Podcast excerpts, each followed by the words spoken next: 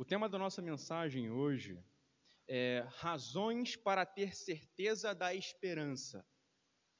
Eu posso dizer para vocês que esse tema contém a ideia central de tudo aquilo que nós pretendemos fazer ou expor hoje. Hoje, o nosso objetivo é falar sobre as razões que fazem com que a nossa esperança vindoura, a nossa esperança futura esteja firme, esteja consolidada e não seja volubilizada. Esse é o nosso objetivo. Mas, quando nós pensamos em termos de esperança, o que nós queremos dizer sobre isso? Existe um senso comum sobre, sobre o termo, existe um significado genérico sobre esperança. E o que nós pensamos geralmente sobre esperança? Nós geralmente pensamos sobre uma espécie de sentimento positivo, na expectativa de algo que nós desejamos venha de fato acontecer. Continuamente nós pensamos sobre esperança nesses termos: um sentimento é, interno, um aspecto subjetivo que faz com que nós tenhamos uma expectativa positiva de algo que nós desejamos. Geralmente pensamos assim sobre esperança. Mas quando o Novo Testamento fala sobre esperança, quando o apóstolo Paulo fala sobre esperança, não é algo subjetivo ou do coração ou dos nossos sentimentos internos. Quando o Novo Testamento fala sobre esperança, a ideia que se quer passar é sobre um fato concreto. Sobre algo que aconteceu no tempo e no espaço e que projeta um olhar para o futuro. Do que eu me refiro aqui? Me refiro à obra de redenção em Cristo que aconteceu há dois mil anos atrás e aponta para o futuro. Essa é a esperança do Novo Testamento, é uma realidade palpável, é algo que pode se situar no tempo e no espaço em determinada época, e é algo que nos está revelado nas Escrituras. Se a esperança estivesse vinculada aos nossos sentimentos, ela poderia facilmente passar. É algo que se move facilmente. Você pode hoje dormir com esperança e acordar amanhã desanimado. Mas a esperança do Evangelho não está sujeita aos nossos sentimentos, mas está consolidada na obra de Cristo. E hoje o nosso objetivo aqui é percorrer esse trecho bíblico tão rico e tão poderoso para conseguirmos enxergar as razões pelas quais nós podemos ter certeza na esperança. Hoje nós vamos percorrer dois pontos sobre essa certeza. O primeiro ponto está, está ali projetado para nós é razão um, o amor de Deus em Cristo. Essa é a primeira razão que nós vamos averiguar, pela qual nós podemos ter certeza na esperança. Razão de número dois, a amizade com Deus estabelecida por nós, ou em nosso favor, por Jesus Cristo. Esses serão os nossos dois pontos. Essa passagem tem um contexto. E hoje nós vamos ver precisamente do versículo 6 ao versículo 11, apesar de termos lido desde o verso 1, porque era importante nós vermos a visão do todo aqui. E Paulo está falando sobre a doutrina da justificação e as suas implicações. Quando nós observamos desde o começo da epístola paulina, da epístola de Paulo aos Romanos, e é claro que nós vimos boa parte disso nas exposições que temos feito em Romanos em sequência, quando nós observamos desde o começo, nós vemos que Paulo está pegando a doutrina da justificação, a realidade da justificação, e está expandindo o significado do conceito. Paulo começa a fazer isso em Romanos capítulo 1, do versículo 18 ao capítulo 3, verso 20. O que, que Paulo faz nesse momento? Ele nos mostra o porquê precisamos ser justificados. Qual é a necessidade de ser justificado? De onde parte essa necessidade? Esse trecho, que vai do capítulo 1 até o capítulo 3, verso 20, um argumento extremamente longo de Paulo, tem por objetivo nos mostrar isso. Depois é, de Paulo mostrar o porquê nós precisamos ser justificados, ele vai entrar no como posso ser justificado como ele pode se tornar um fato concreto em nossas vidas. E ele vai fazer isso do capítulo 3, verso 31, 21 ao verso 31. Verso 21 ao 31. E logo depois ele vai falar sobre, sobre a presença da doutrina da justificação, da realidade da justificação no Antigo Testamento. Ele vai trazer no capítulo 4 de Romanos o personagem Abraão. Claro, digo personagem, mas ele foi uma, uma pessoa histórica, há milhares de anos atrás. E Agora, precisamente no capítulo 5 de Romanos, Paulo está nos falando sobre os efeitos da justificação nas nossas vidas. E ele coloca algo como: nós recebemos paz com Deus. Aleluia por isso. Ele também vai colocar algo como: nós temos acesso agora à presença de Deus, versículo 1 e versículo 2, do capítulo 5 de Romanos. E depois ele vai desenvolver a temática da esperança. Um dos efeitos da justificação é nos dar esperança. E ele começa a falar sobre isso no versículo 3. Mas precisamente no capítulo 5 existe algo muito interessante, que é extremamente tocante. É que Paulo, ele não apenas fala que a justificação nos traz esperança, como ele vai afirmar o modo como essa esperança no futuro está consolidada e não pode ser mudada. Então, aqui no versículo 5 de Romanos 5, o apóstolo Paulo vai dizer que o Espírito Santo testemunha internamente em nossos corações, derrama o amor de Deus nos nossos corações. E isso nos dá convicção de que temos uma esperança que vai permanecer até o fim, não vai ser mudada. Mas Paulo não para por aí, ele vai dar mais argumentos. E a nossa exposição hoje tem por objetivo ver esses dois próximos argumentos de Paulo que é como ela está consolidada, como a nossa esperança está consolidada no amor de Deus e como a nossa esperança está consolidada no fato de que fomos reconciliados através de Cristo. No final das contas, Paulo quer dizer o seguinte para nós: sabe, você pode ter certeza e não se sentir presunçoso por conta disso. Ter certeza de que a esperança da salvação é algo real para você, é algo que você pode agarrar com as duas mãos e não duvidar. Existe uma certeza. O Espírito Santo nos mostra essa certeza hoje, não apenas em nossos intelectos, mas que preenche os nossos corações. Então, eu gostaria de convidá-los a observarem um texto bíblico. Vão aqui para o versículo 6 do capítulo 5. E Paulo começa aqui a demonstrar, em primeiro lugar, ele vai começar a desenvolver o argumento dele, ele vai começar a demonstrar as características das pessoas por quem Cristo morreu. Ele vai começar aqui no versículo 6. A primeira característica que Paulo dá é a seguinte: porque Cristo, quando nós ainda éramos fracos, essa é a primeira característica da pessoa por quem Cristo morreu ou das pessoas por quem Cristo morreu. O que ele quer dizer aqui por fraco? A expressão no idioma original da Bíblia é rastenon, que é no grego, e ela significa impotência ou total impotência. Não é apenas uma fraqueza como aquela que geralmente nós pensamos, não consigo levantar de manhã ou não consigo levantar algo pesado, mas é uma total inabilidade de fazer algo por si mesmo. A NVI, inclusive, que é uma das traduções que nós temos da Bíblia, a nova versão internacional, vai, vai traduzir essa expressão fraco como completamente desamparados. Esse é o significado de fraqueza aqui.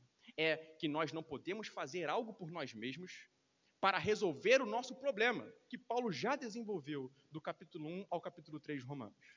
No entanto, é possível afirmar de que falar sobre a nossa fraqueza aqui não é algo novo. Paulo já fez isso.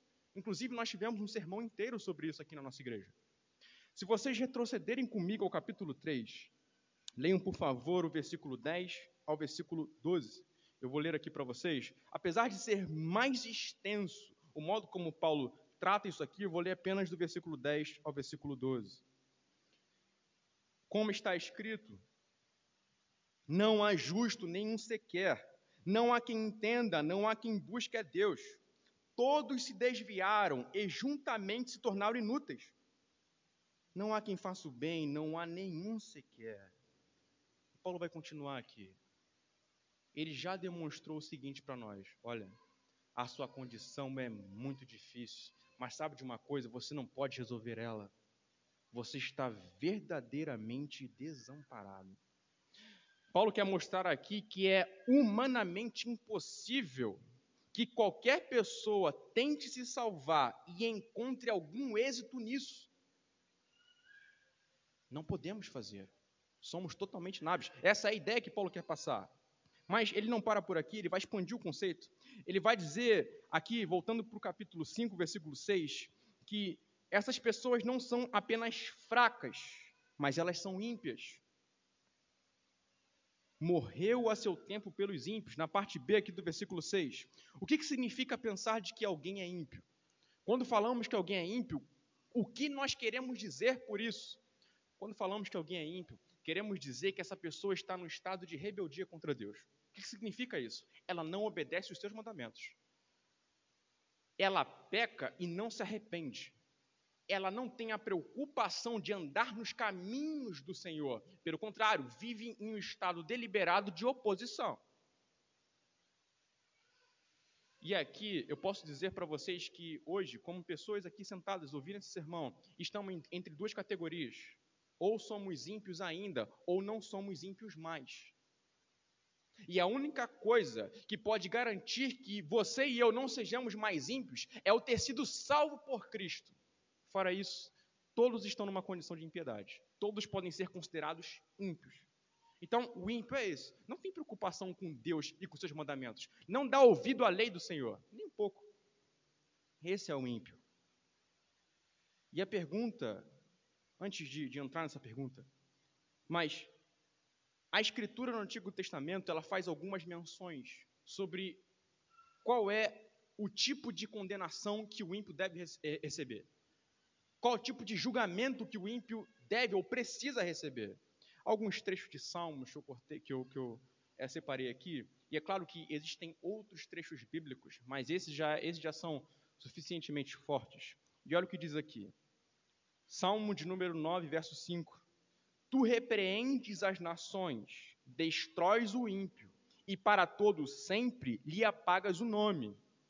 Então, o que, que Deus vai fazer com o ímpio? Deus vai destruir o ímpio. Deus vai matar o ímpio. Versículo do Salmo 139, verso 19, ainda é um pouco mais forte, um pouco mais direto. Ó Deus, tu matarás de certo o ímpio. Deus tem condenação guardada para o ímpio. Deus tem morte guardada para o ímpio. É isso que ele vai fazer. Primeira característica, pessoas inábeis para se salvar. Segunda característica, pessoas que vivem em, em, em impiedade e, portanto, são rebeldes e desobedientes. Mas, se vocês observarem o versículo 6, é dito que Cristo morreu a seu tempo pelos ímpios. Esses trechos que nós lemos dizem que os ímpios devem morrer, mas aqui está dizendo que Cristo morre por esses ímpios. Jesus, ele se coloca como o substituto, o sacrifício substituto dos ímpios. De nós mesmos, nós somos ímpios. Jesus Cristo se coloca como uma possibilidade de redenção dos ímpios em si mesmo, recebendo a merecida punição dos ímpios em si mesmo, que é a morte. Romanos capítulo 6, verso 23, o salário do pecado é a morte, o salário da impiedade é a morte. Mas Jesus se coloca aqui como aquele que morre pelos ímpios. Observe as características das pessoas por quem Cristo morreu. É comum que, geralmente, em muitos contextos, quando vão falar sobre Jesus ter morrido por nós ou, ou, ou, por alguém, nós vamos. As pessoas pensam da seguinte maneira: olha o valor que eu tinha diante de Deus a ponto dele morrer por mim. Não é essa a ideia. A ideia é o, é o contrário disso. Perdidos em, em impiedade. E Deus oferta salvação e graça. Essa é a ideia.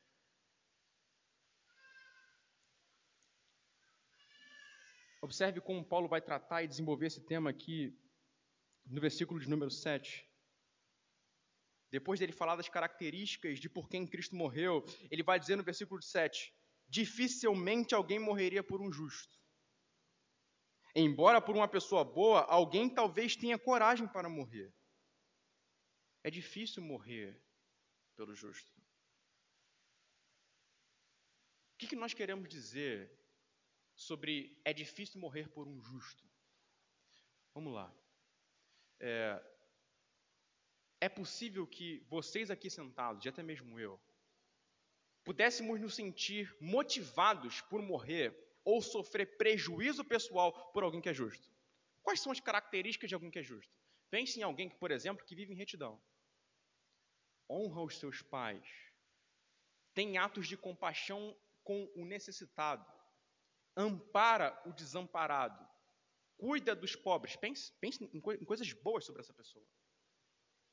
Não tem qualquer dolo no seu falar. Tem um bom linguajar. Anda de maneira correta e é aprovada por toda a sua vizinhança. Não descumpre os mandamentos de Deus. Vive perfeitamente bem. É gentil no falar. Pense numa pessoa irrepreensível, em perfeita justiça. A pergunta que eu faço para você é o seguinte: você se animaria a morrer por essa pessoa? Talvez. É possível que você ficasse animado em morrer por essa pessoa, mas talvez não. Talvez você ficasse animado porque é um ato heróico e vale a pena morrer por alguém que é justo. Vale a pena morrer por alguém que de alguma maneira contribui para a sociedade. Então, talvez sim, talvez não. É algo difícil, realmente. Até mesmo morrer por um justo é algo difícil. Portanto, há essa possibilidade de não acontecer. Mas o texto aqui não está colocando como uma impossibilidade, algo que é totalmente impossível. É possível que alguém se sinta motivado a morrer por um justo por conta dos predicados, das virtudes que esse justo tem. Mas até em relação a um justo, nós podemos nos sentir desencorajados. Vou dar um exemplo para vocês aqui. A única pessoa em toda a história que preenche as qualificações ou os predicados de justo é Jesus. Certo? Paulo já falou aqui em Romanos 3: não há nenhum justo sequer. Quando então nós dimensionamos alguém que é justo, em quem pensamos? Em Jesus. Agora, pense como os discípulos de Jesus, os próprios apóstolos, são um perfeito exemplo disso aqui, de que é difícil morrer até mesmo pelo justo. O que Pedro disse para Jesus quando Jesus estava no Getsemane, ou um pouquinho antes disso, quando ele estava a caminho de ser preso pelos romanos, o que, que Pedro disse para Jesus? Senhor, eu posso, eu estou disposto até mesmo morrer pelo Senhor. E os discípulos, os demais discípulos, os demais onze discípulos também estavam dispostos. Mas o que, que veio a acontecer? Onze discípulos abandonam Jesus, sendo que um o trai.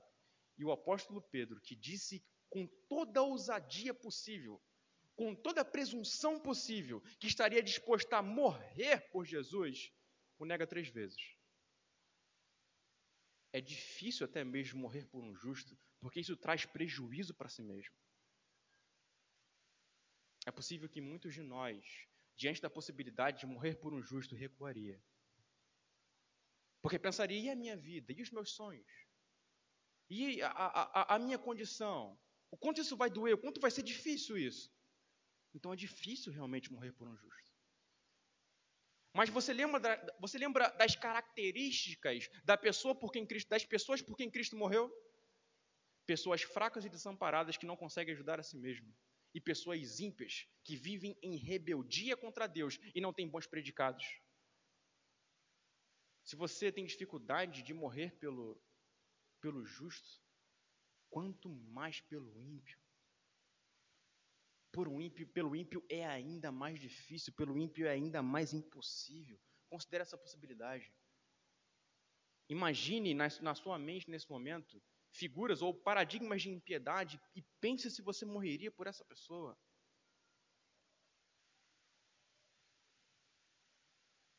Observe o versículo 8, o que, que vai ser dito aqui. E é aqui que o amor de Deus brilha no horizonte como algo sem precedente e acima de tudo. Versículo 8 do capítulo 5 de Romanos. Mas Deus prova o seu próprio amor para conosco, pelo fato de Cristo ter morrido por nós, quando ainda éramos pecadores. Deus mostra a abundância do seu amor pelo fato de que Cristo esteve disposto, teve a coragem de morrer por pessoas perversas e mais, e que não merecem definitivamente nada. Cristo morre por essas pessoas. Olha como o amor de Jesus é um contraste absurdo às nossas próprias disposições de fazer o bem para alguém. É importante salientar isso o amor de Deus, esse trecho nos deixa isso bem claro. O amor de Deus não é influenciado por qualquer coisa que o motive a nos amar. Tenha certeza disso. Deus, ao salvar você, ele não viu nada de especial, nada de diferente, nada que o atraísse, nada que o despertasse na sua direção. É um amor inteiramente não influenciado. Em Deuteronômio capítulo 7, verso 7 ao verso 8, o modo como Deus amou a nação de Israel ilustra bem essa verdade. Romanos 7, quer dizer, perdão, Deuteronômio 7, verso 7 a 8. O Senhor não tornou, não tomou prazer em vós, nem vos escolheu, porque a vossa multidão era mais do que a de todos os outros povos, pois vós eres menos em número do que todos os povos mas porque o Senhor vos amava, e para guardar o, ju o juramento que fizera a vossos pais, o Senhor vos tirou com mão forte e vos resgatou da casa da servidão, da mão de Faraó, rei do Egito. Então, porque Deus resgata Israel da escravidão do Egito? Porque Israel era bonito para ele? Ou tinha alguma coisa de diferente? Não. Abundante e incondicional e não influenciado amor. Por que Deus nos ama? Por qual razão Deus tem amor por nós? Bem, Deus tem uma necessidade de nós, por isso Ele nos ama. Ele precisa de um objeto de amor, então Ele se põe a nos amar. Falso, mentiroso. Deus não tem necessidade de ser amado por nós ou de nos amar a própria companhia do Deus Trino em si mesmo lhe é suficiente. Pai, Filho e Espírito Santo se amam mutuamente e é o suficiente, um amor que transborda. E é justamente por ser um amor que transborda que Deus nos faz objeto do seu amor. Deus ele está transbordando de amor.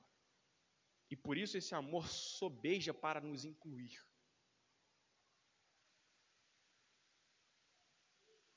O amor de Deus é um amor doador e sofredor. E é isso que significa amar. Amar é doar. Amar é doar mesmo diante de um sacrifício bem difícil. Amar é doar. Essa frase de John Stott define muito bem o significado desse amor doador. A intensidade do amor é medida em parte pelo preço que custou a dádiva ao seu doador, e em parte pelo quanto seu beneficiário é digno ou não de recebê-lo. Quanto mais custa o presente ao doador e quanto menos o receptor merece, tanto maior demonstra ser o amor. Então considere isso: o tamanho da dádiva e a indignidade de quem recebe. Quando essas duas coisas se unem, você percebe a grandeza do amor. E é por isso que Romanos 5, versículo 8, mostra uma face gloriosa de amor de Deus. Porque nos deixa claro aqui: nós não somos dignos de sermos alvos de tamanha doação, que é Deus enviar o seu filho. Mas Deus o faz. Observe a abundância desse amor. O fato do amor de Deus ser demonstrado na cruz e estar ancorado na cruz, nos traz estabilidade quanto à esperança que temos nele. Podemos ter estabilidade. Sabe por quê?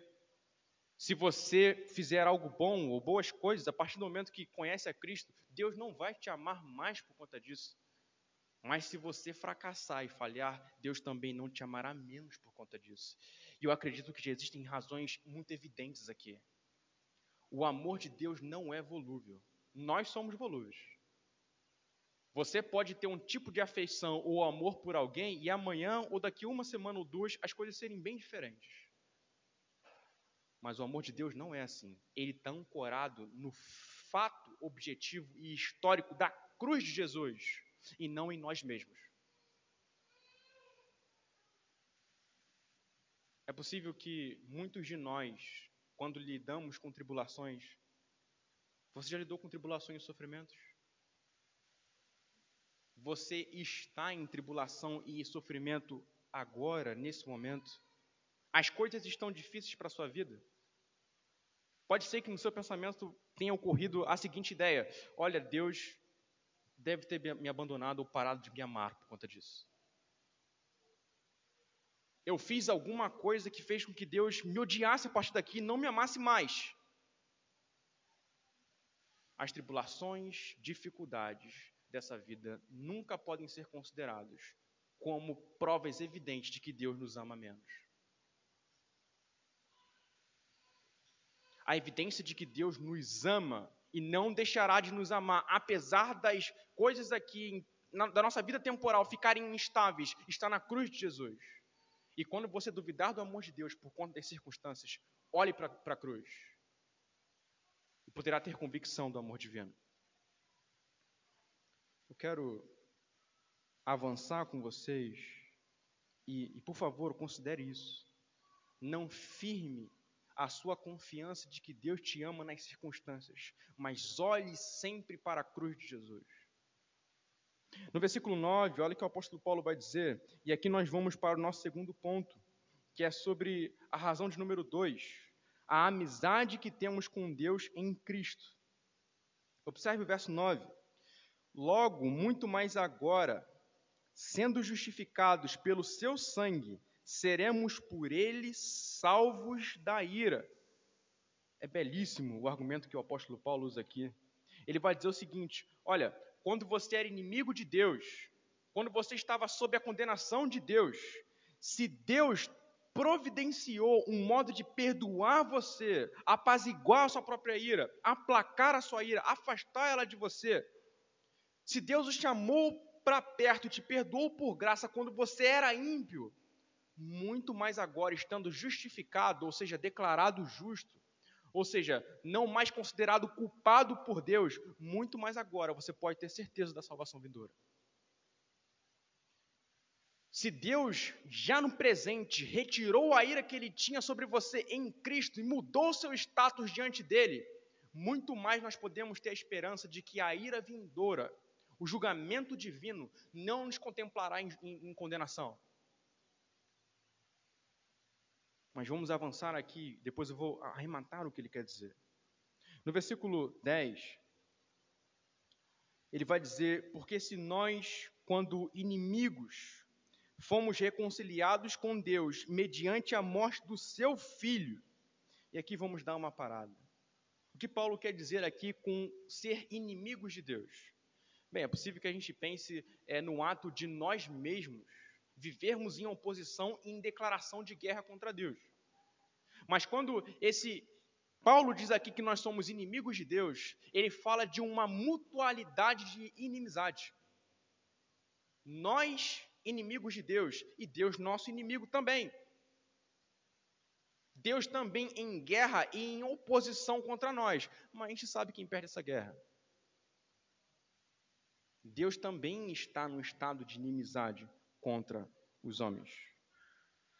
Mas o que o texto vai dizer é o seguinte: porque se nós, quando inimigos, fomos reconciliados com Deus, mediante a morte de seu filho, quando Jesus Cristo morre na cruz, ele apazigua a indignação que Deus tinha contra nós, favorecendo a Deus a vir na nossa direção sem mais inimizade através da obra de Cristo, Deus faz com que inimigos declarados se tornem agora amigos. Essa é a ideia. O que o Novo Testamento, o que a Escritura aqui quer falar por reconciliação? Reconciliar é o mesmo que trocar inimizade pela amizade. Reconciliar é o mesmo que tornar inimigos agora amigos, ou unir pessoas que estavam anteriormente separadas. Essa é a ideia de reconciliar. Então, observe aqui então é, a conclusão do raciocínio de Paulo. Porque se nós, quando inimigos, fomos reconciliados com Deus mediante a morte do seu filho, muito mais, estando já reconciliados, seremos salvos pela sua vida. Se Deus teve a iniciativa de vir em nossa direção e fazer as pazes, por assim dizer, e levantar a bandeira branca ou vermelha da paz. Se Deus teve essa iniciativa quando éramos inimigos, muito mais agora sendo amigos de Deus por meio de Cristo, podemos ter certeza de que temos com Ele uma morada eterna no futuro. Essa conclusão que Paulo quer chegar, se quando nós estávamos culpados, Deus nos tirou a culpa e agora estamos aceitos nele, então no futuro a culpa não nos será imputada para julgamento. Se antes éramos inimigos, agora fomos tornados amigos. O futuro que nos aguarda é de recebimento na glória em paz com Deus. Paulo ele está argumentando de tal forma a demonstrar que nós temos uma esperança convicta, uma certeza que pode ser ancorada no que diz respeito à eternidade. Em suma, o que eu quero dizer com isso? Você que é salvo em Jesus não precisa duvidar de que estará na glória quando morrer ou quando Jesus voltar. Isso não é uma incerteza, isso não é uma dúvida. O amor de Deus, a morte de Cristo, a justificação e a reconciliação nele nos garante certeza eterna no futuro. Você já parou para considerar e imaginar isso, a grandeza disso, a profundidade disso? Você já parou para considerar como isso tende a reduzir as nossas aflições? Glória a Deus por isso. Considere isso, por favor.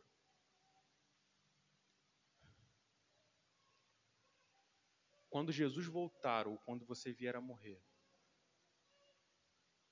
a realidade que você, cristão, pode esperar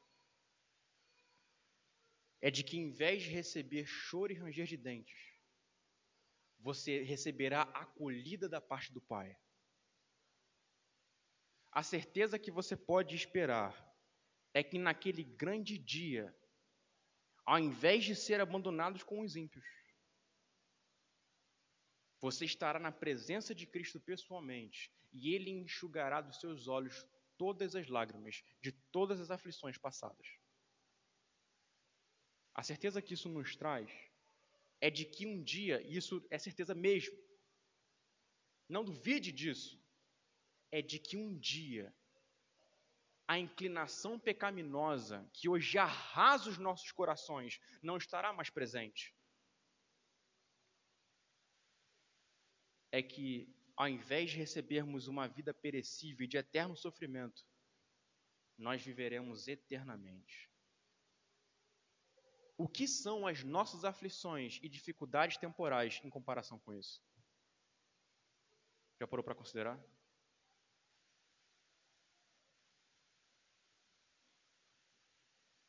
O que são as incertezas do amanhã diante da certeza de ser resgatado por Cristo naquele grande dia?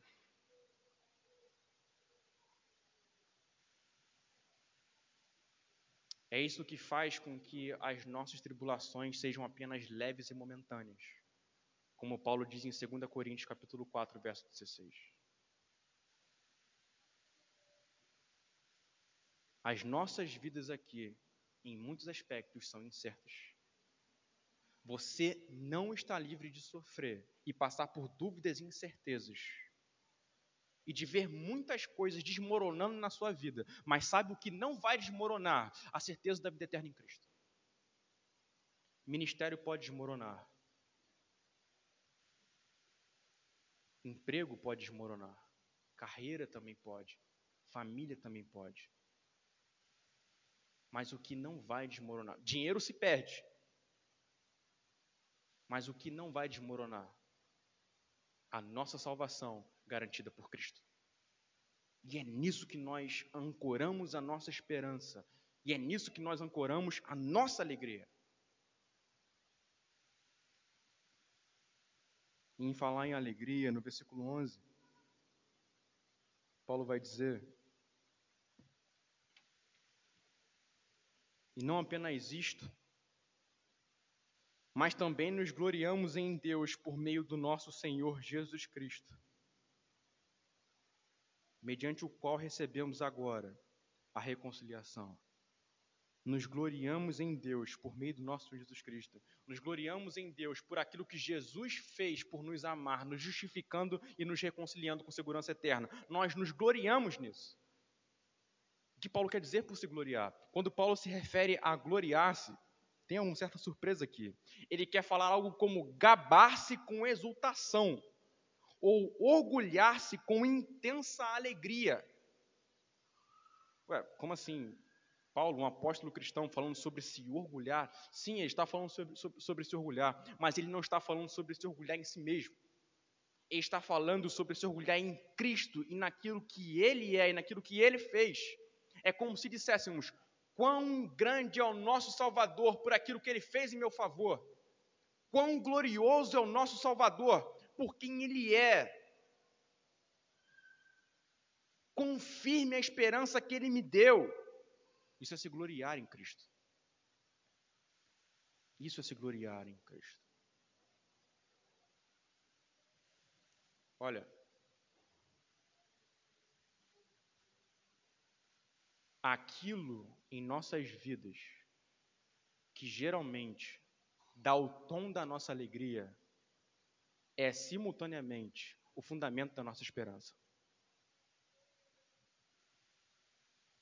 aquilo que geralmente em nossas vidas aqui dá o tom da nossa alegria, dá o ritmo da nossa alegria, é simultaneamente o fundamento da nossa esperança.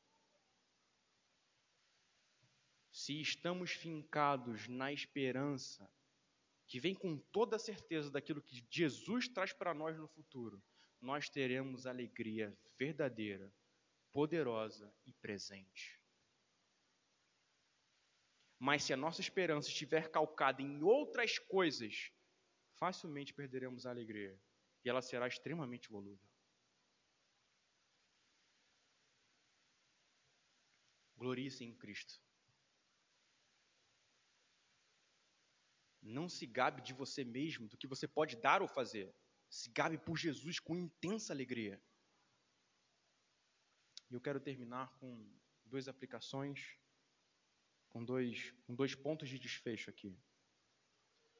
Primeiro é, para você que é cristão está aqui e tem fé em Jesus foi salvo por Jesus, ancore a sua esperança e a firmeza dela em Jesus, porque de fato ela é firme.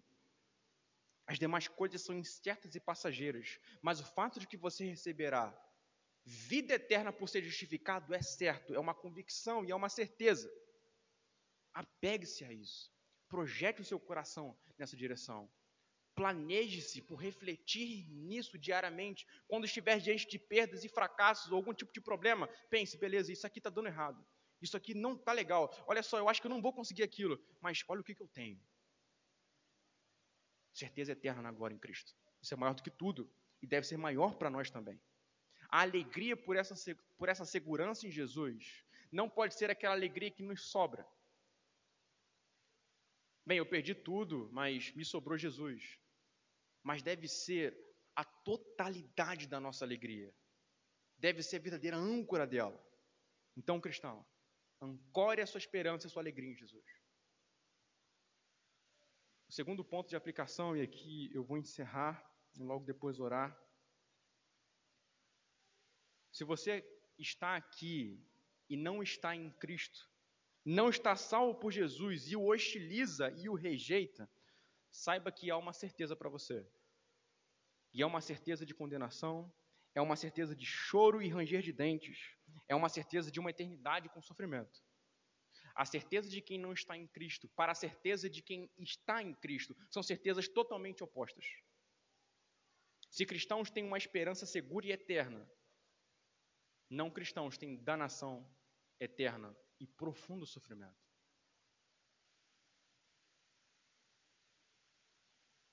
Considere isso. Atente-se para o grande problema que você está agora, se você não está com Cristo.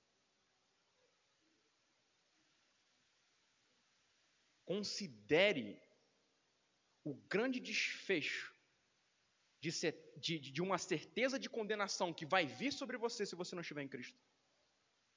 E hoje considere essas coisas e renda-se a Jesus. Apegue-se a Jesus. Sabe por quê? Porque Deus propõe reconciliação para inimigos. Largue as suas armas de guerra. Largue as suas frontes de oposição contra Deus e renda-se a Jesus Cristo. E então a certeza de todo cristão, que é a certeza de graça, bênção e paz na eternidade, será a sua certeza. E nada vai poder te tirar disso, nada vai poder te roubar isso, e tenha total certeza disso. Eu quero convidar você a orar comigo, pedir graça e agradecer também ao Senhor.